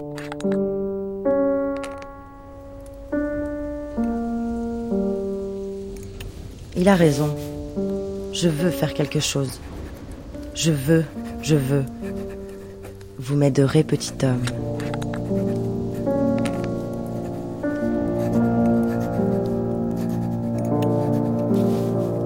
Sartre répondait exactement au vœu de mes 15 ans. Il était le double en qui je retrouvais, porté à l'incandescence, toutes mes manies. Avec lui, je pourrais toujours tout partager, je savais qu'il ne sortirait plus jamais de ma vie.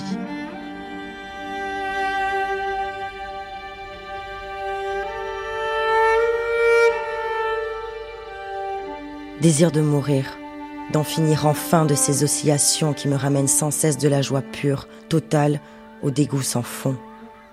Désir de commencer une autre vie.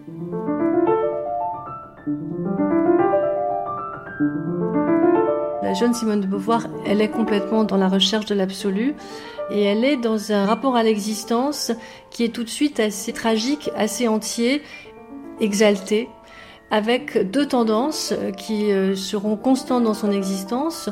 Une tendance mélancolique qui est due à son surinvestissement intellectuel, qui la rend très solitaire et aussi très exigeante vis-à-vis d'elle-même, et aussi très désillusionnée, c'est-à-dire précisément dans quelque chose qui est du côté de l'incroyance, du scepticisme, de la liberté euh, totale. Puis de l'autre côté, il y a la tentation d'une exaltation dans le rapport à l'autre, qui est d'origine religieuse. Elle va avoir une conception absolue de l'amour, elle va avoir une conception également absolue de la littérature, et elle ne va pas lâcher ça, elle va au contraire le théoriser dans ses textes de philosophe.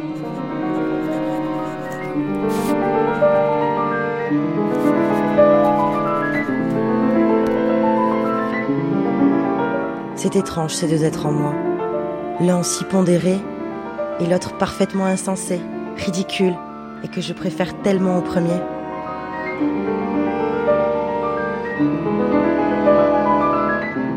C'est une grande vivante, il faut aimer la vie. Quand je pense à elle, c'est à cela que je pense. Elle s'est construite, elle s'est bâtie avec rigueur, avec volonté, avec joie, car on ne parle jamais de son humour, mais moi, j'ai beaucoup ri avec elle. Elle était vraiment charmante.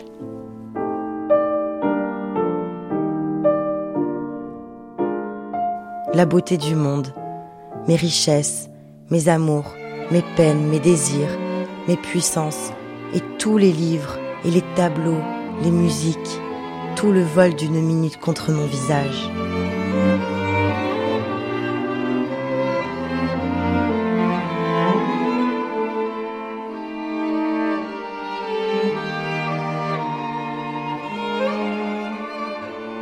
Simone de Beauvoir, absolutely.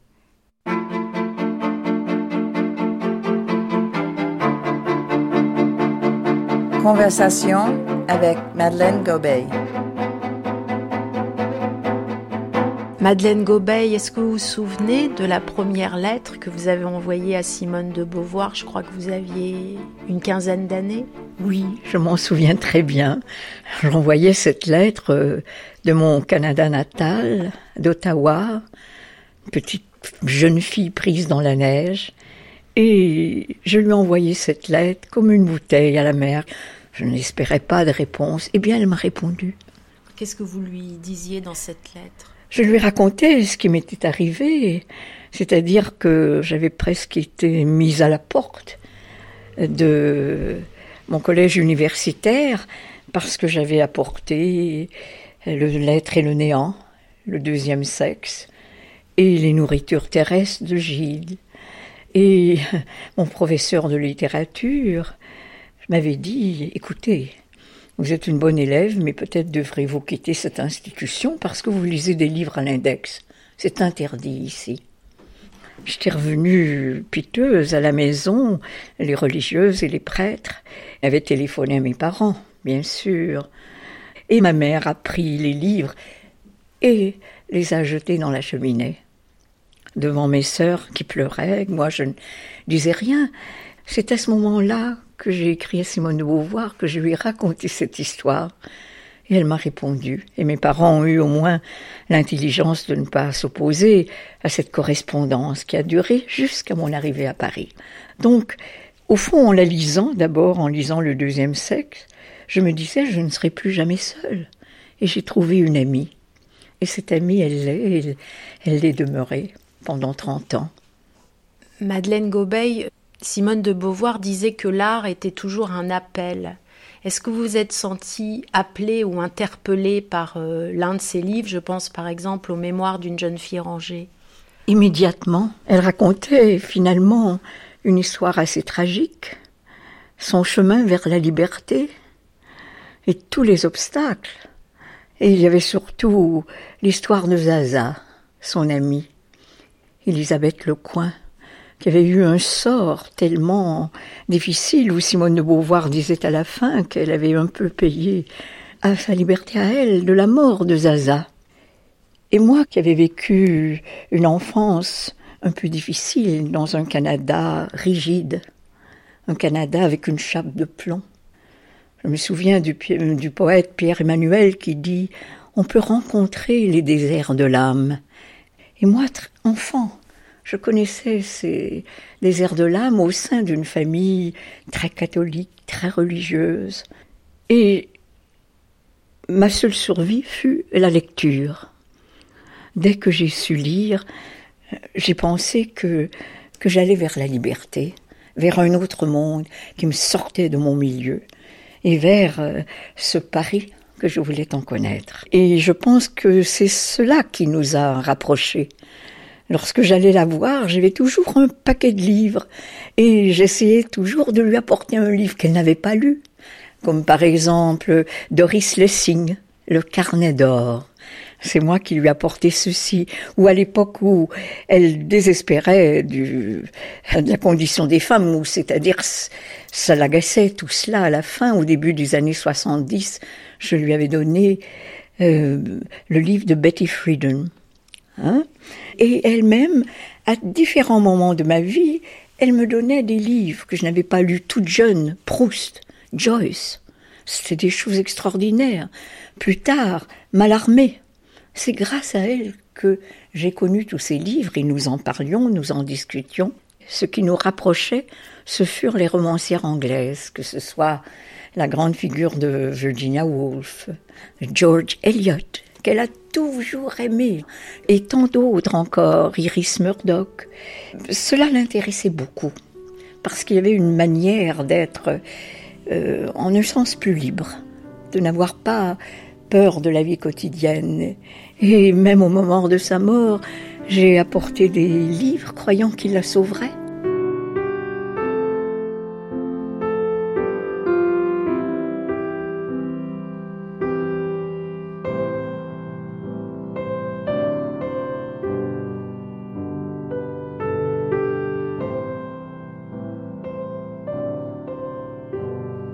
En 1958, je crois, Madeleine Gobeil, vous rencontrez enfin Simone de Beauvoir. Oui.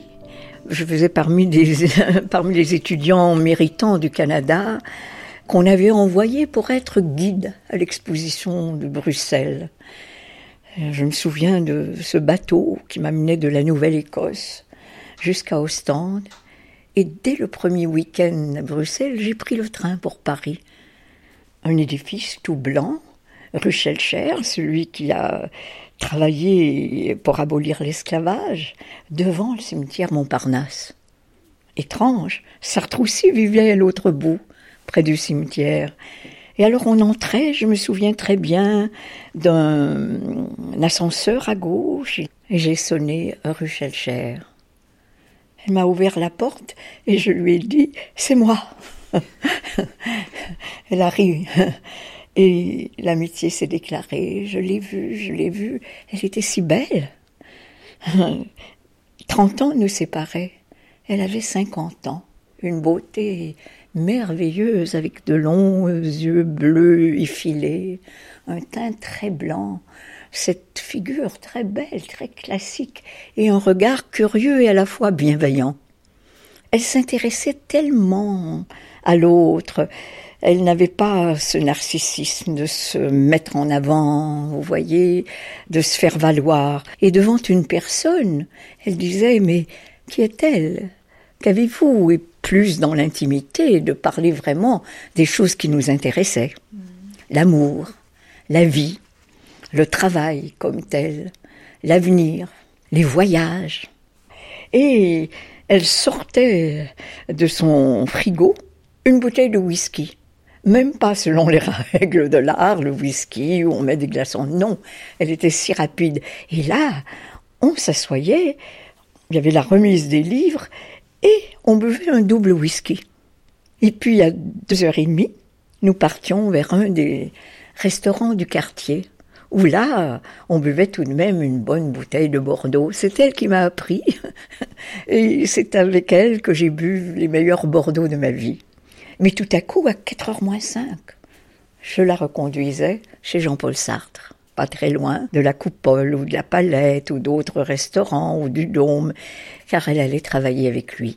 On ne devient pas l'écrivain qu'elle est devenue si on ne travaille pas de manière rigoureuse et tous les jours de sa vie. C'était ça Simone de Beauvoir.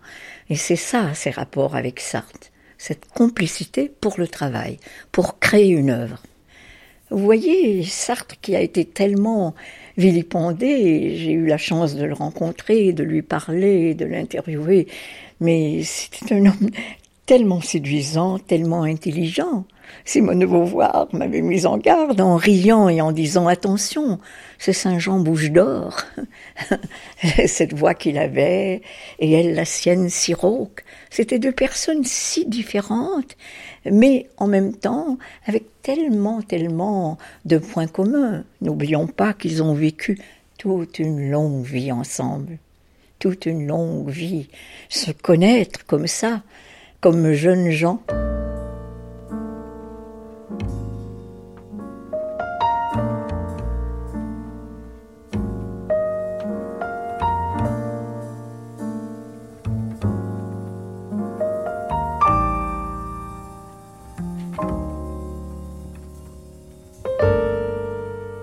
Madeleine Gobey, est-ce que vous considérez Simone de Beauvoir comme un écrivain, comme l'auteur d'une œuvre à part entière? Absolument. J'en ai parlé avec Jean-Paul Sartre et je pense comme lui que c'est un très bon écrivain. Il y a d'autres femmes qui ont abordé aussi l'écriture d'une autre manière, des femmes que j'admire énormément, comme euh, Virginia Woolf, comme Colette, si remarquable. Mais je pense qu'elle a eu quelque chose de tout à fait particulier. Elle a beaucoup travaillé, elle a eu des doutes. Euh, et puis, Sartre me disait, au fond, c'est toujours de mieux en mieux avec elle Après le deuxième sexe, par exemple, il aimait beaucoup Une mort très douce, qui est un livre absolument remarquable aussi. Et avec ses qualités d'avoir une sensibilité s'adressant directement à l'autre sensibilité. Et ça, c'est rare. Il y a là une personne. Je m'attache aussi beaucoup à ces grands livres de mémoire. Je demande à tous mes amis, toute, personne ne peut devenir mon ami sans lire les mémoires d'une jeune fille rangée. C'est un livre capital dans une vie. Et ça, c'est un livre extraordinaire, comme aussi ses mémoires. Cela restera comme aussi, évidemment, le deuxième sexe, que nous ne pouvons pas effacer. C'est le plus beau livre, c'est le plus grand livre du XXe siècle sur la femme.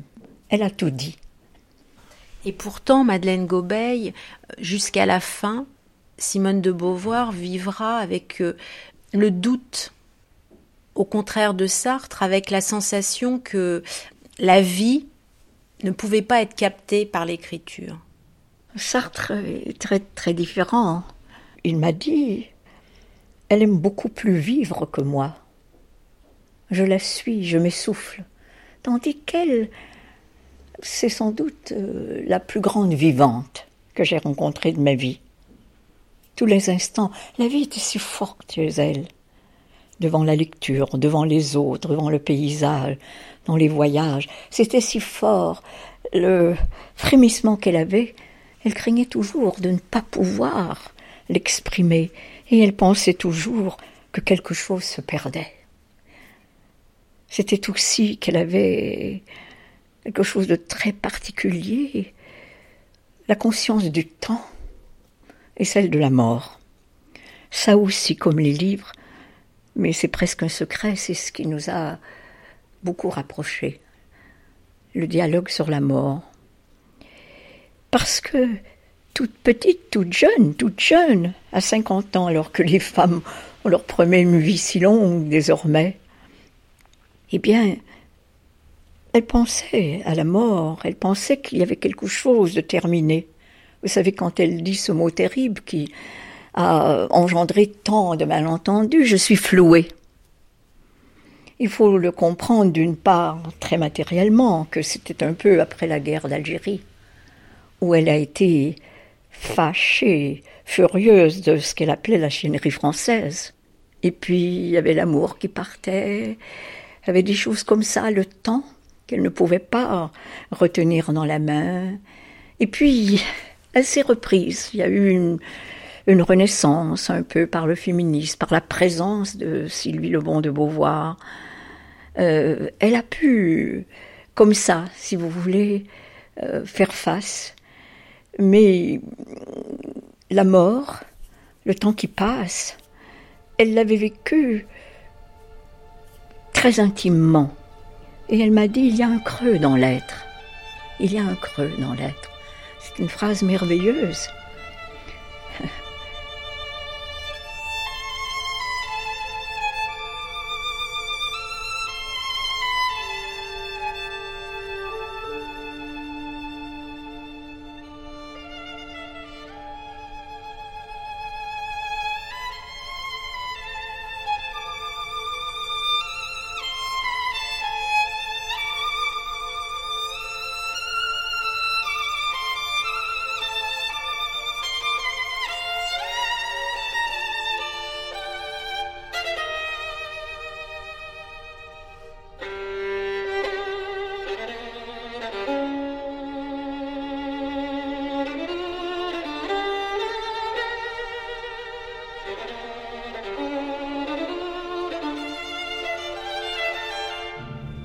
Madeleine Gobeil, est-ce que vous diriez qu'il existe une autre Simone de Beauvoir? Une Simone de Beauvoir euh, peut-être plus noire, plus sombre, plus passionnée que la Simone de Beauvoir officielle, euh, assez rigide, assez sûre d'elle-même? C'est vrai, mais je l'ai peu connue comme cela. Moi, je l'ai connue dans le dialogue où elle était extrêmement simple, naturelle, c'est une personne timide, en un sens. Et qui n'aimait pas du tout les mondanités, euh, les nouvelles personnes. Elle est restée avec son milieu. Mais passionnée, euh, je voyais par exemple que l'écrivain qu'elle a défendu contre vents et marées, c'est Violette le Duc. Écriture très passionnée, écriture très forte, n'est-ce pas? Et il y a en même temps ces personnages un peu étranges. Dans les belles images, elle montre ça. Les femmes saisies par les apparences. Elle l'a montré aussi dans le deuxième siècle. Les mystiques, les femmes qui sont tout autres, mais être quelqu'un, c'est très difficile. Les femmes sont prises par toutes sortes de regards. Comment être profondément alors que le paraître est si, et puis le regard de l'autre, ça, c'est tellement extraordinaire dans l'existentialisme. Sartre nous l'a bien montré. Tous ces concepts qu'il a inventés, eh bien, elle a participé à cela. Pour une morale de l'ambiguïté, ses propres écrits philosophiques montrent ça. Je pense que c'est important, son œuvre. Et puis parce qu'elle a toujours pensé que les femmes ne sont pas ce qu'elles devraient être, mais ce qu'elles sont, ce qu'elles peuvent devenir. C'est une bagarre continuelle. Lorsqu'elle part du deuxième sexe, de l'adolescence, mais c'est affreux, je l'ai relu au moment de son centenaire pour la troisième fois. Ah, j'étais euh, émue comme au premier jour. Ça devient presque un roman, c'est tellement violent ce que sent la jeune fille, la jeune mariée, la défloration. Elle a raconté ça de manière exemplaire, de manière euh, peut-être euh, un peu euh, trop forte, je ne sais pas, mais en tout cas, comme elle l'a senti. Et j'ai trouvé toujours ça merveilleux. Ça va très loin ce qu'elle a montré. Elle a montré pas mal de femmes folles. Elle a eu le sens de tout ça. Elle a eu le sens de la folie chez la femme. Ça m'a rapproché d'elle. Je lui ai demandé, un peu bêtement, comme jeune journaliste et amie, mais il n'y a pas beaucoup de femmes positives dans votre œuvre. elle m'a répondu, carrément, je peins les femmes telles qu'elles sont et non comme elles devraient être. C'est-à-dire euh, dans leur jour après jour, avec les doutes, avec les espoirs, avec les failles que nous sentons toutes, que les femmes vivent donc évidemment, quand j'ai vu qu'elle était à ce point vilipendée, que euh, les gens disaient des bêtises, quelquefois il m'est arrivé des, des événements dans les restaurants avec elle. Je me trouvais près d'elle et nous parlions familièrement, avec vivacité, comme nous le faisions tout le temps. On avait tellement de choses à se raconter. Et j'ai vu une ou deux fois des grenouilles de bénitier, des espèces de femmes atroces venir vers nous et l'attaquer en lui disant Que faites-vous avec cette jeune fille? Devriez avoir honte. Vous corrompez la jeunesse. Je restais interdite, je n'en revenais pas, et elle ne disait rien, n'attaquait pas, disait simplement Laissez-nous, madame. Et Madeleine, suivez-moi. Voilà. Euh, aussi, je me souviens d'une autre fois, au domaine musical, où Pierre Berger, Jean-Louis Barrault avaient invité, Sartre et Simone de Beauvoir, je les accompagnais. Vous savez, leur gloire était si énorme qu'il y avait des hordes de journalistes souvent qui voulaient s'approcher d'eux. Et je me souviens d'un journaliste criant Et vous, à moi? Et vous, avec lequel des deux couchez-vous?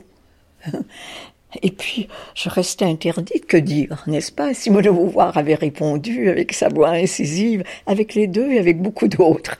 Et nous avions ri. voilà. Donc, euh, vous voyez, c'était des personnes controversées, tellement intelligentes, tellement fines, qui étaient contre euh, la société établie, contre ce qu'ils appelaient à l'époque la bourgeoisie. Et il y avait chez elles un radicalisme qui est aussi resté le mien. Vous vous êtes arraché comme elle à, ce milieu bourgeois, mais est-ce que vous diriez qu'il restait quand même quelque chose de bourgeois en elle? Elle était bien élevée. J'aimais beaucoup sa politesse, la vraie distance, la manière d'être, le, le goût d'un certain rituel. C'était une autre époque. Et n'oubliez pas, elle a toujours aimé la toilette, les belles choses. C'était Madame de Beauvoir, après tout.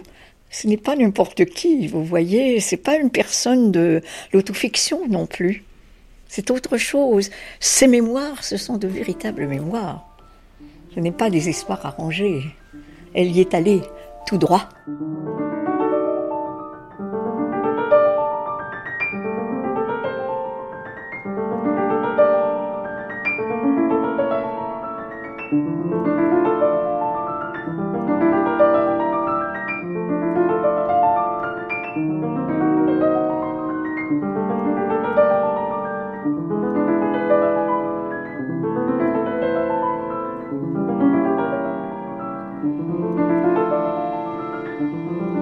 Madeleine Gobeil, comment appeliez-vous Simone de Beauvoir? Très vite, elle m'a demandé de l'appeler Castor, comme ses amis intimes. C'est un beau nom, vous savez. Castor, ça me faisait rire aussi puisque c'est l'emblème du Canada. On le voit partout dans tous nos lacs. Et puis, euh, c'était René Maheu qui l'avait ainsi nommé en disant Castor travaille beaucoup et vivent en bande. Et, elle travaillait déjà dans sa jeunesse, donc c'était plus simple de l'appeler Castor. Je n'étais pas pour dire à chaque fois dans tout, Madame de Beauvoir, Madame Simone, je ne me serais pas permis de l'appeler euh, Simone. Je l'appelais Castor. Et vous la vous voyez? Toujours. Et comme elle, je vous vois les gens. C'était avant mai 68, n'est-ce pas? C'est un autre moment, vous voyez. Et avant que tout cela saute, eh bien, nous étions plutôt malheureux par rapport à, dans les familles, par rapport à la sexualité, par rapport à ce qu'on appelle l'esprit libre, enfin. Est-ce qu'elle a, comme vous, envoyé tout ça balader? Oui. nous ne parlions pas de Dieu, euh, mais nous avions un Dieu qui était la beauté, la beauté et la pensée. Je me souviens de Sartre à Rome, euh, je sortais de l'église Saint-Louis des Français, je venais de voir les beaux Caravaggio. Il m'a demandé carrément si je croyais en Dieu. Euh, j'ai dit non. Et comme je vous le dis, c'est lui qui avait dit l'athéisme, euh, c'est une entreprise de longue haleine. se détacher de certaines illusions, c'est très très important. Ce que j'aime, c'est la transcendance, que d'autres peut-être après appelleraient Dieu. C'est la beauté, la pensée, la littérature. C'était votre Dieu commun La littérature, les grands écrivains, ceux qui ont mis leur vie dans leur œuvre. vous savez, cette intensité de vie, c'était extraordinaire. Excusez-moi. Elle m'a euh, invité euh, trois semaines avant sa mort dans un petit restaurant. Il était petit à ce moment-là, l'Ambroisie, qui est de la Tournelle. Nous avons bu notre dernière bouteille de Bordeaux. Et elle m'a dit à ce moment-là qu'elle aurait une opération, mais qu'elle reviendrait. Elle a tenu à me le dire, n'est-ce pas? Et puis, trois semaines après, elle est morte. Je perdais une amie incomparable. Je ne savais pas où j'étais. Je l'ai vue. Sylvie m'a demandé gentiment de venir à, la morgue j'ai vu son beau visage. Et sur son front, il y avait une cicatrice parce qu'un jour, euh, dix ans auparavant, elle avait été attaquée par un malfrat. Je me souviens que c'est une famille arabe qui l'avait sauvée quand je lui demandais, pauvre Castor, elle répondait non, non, elle parlait de cette famille arabe qui l'avait aidée. Elle ne voulait pas parler de ces gens qui l'avaient attaqué avec une barre de fer. Et puis j'ai revu, tout à coup, j'ai vu sa cicatrice, et puis j'ai vu qu'elle allait partir. Et puis, le jour de sa mort, il y avait, j'étais entourée, c'est Sylvie, nous l'avons entourée, Sylvie, euh, de ses amis. Il y avait Lanceman, euh, Sami des gens qui l'ont beaucoup apprécié, beaucoup aimé. Et nous sommes allés au cimetière, on, ne pouvait pas le croire. Bost, Sylvie, mais c'était terrible, vous voyez, et il faut dire qu'elle me manque beaucoup. Elle me manque beaucoup. Mais je pense à elle dans la joie, dans l'espoir, pour ce qu'elle a apporté aux femmes et aux hommes. Ce qu'elle nous enseigne essentiel, surtout pour nous les femmes, c'est la liberté. C'est ce message-là que je ne peux pas euh, oublier. Le fait qu'elle a pu assurer à tant de femmes et aussi à beaucoup d'hommes une émancipation. C'est pourquoi je l'aime tant. Madeleine Gobeil, est-ce que vous avez une relique de Simone de Beauvoir? Oh euh, Elle m'a donné un dessin de sa sœur Hélène, qui la représente, elle, dans la force de l'âge, et je la garde précieusement. Regardez, on la voit comme sa sœur la voyait, Hélène de Beauvoir. C'est la petite sœur devant la grande. Il y a ce beau regard, ce chignon très très classique, un peu de sévérité, un peu de rêve. Hein Je la reconnais très bien. C'est manifeste qu'elle est la grande sœur. Elle a toujours euh, pris soin de sa sœur. Est-ce que vous diriez, Madeleine Gobey, qu'elle est qu'elle a été aussi une sorte de grande sœur pour vous? Oui, probablement. Je ne l'ai jamais vue comme une mère. Je l'ai vue comme une grande amie, avec qui on pouvait parler, rire, tout dire. Et extrêmement bienveillante.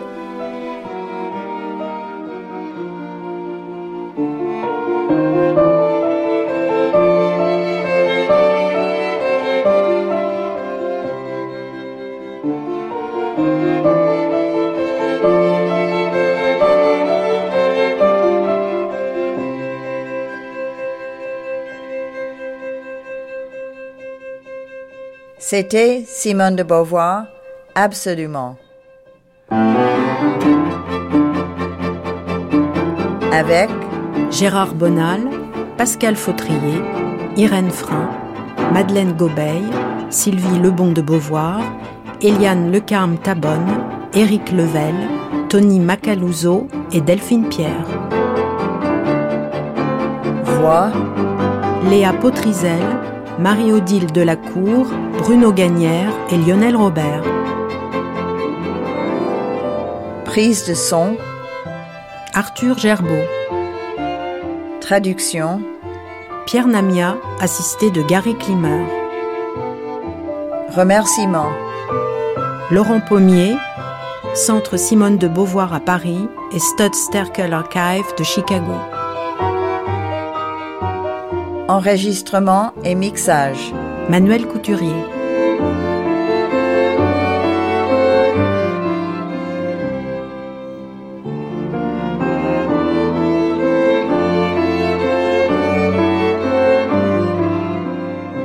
Je chantais un grand hymne de reconnaissance à tous ceux qui me firent ce que je suis, et je me préparais avec ivresse à répandre autour de moi mon âme.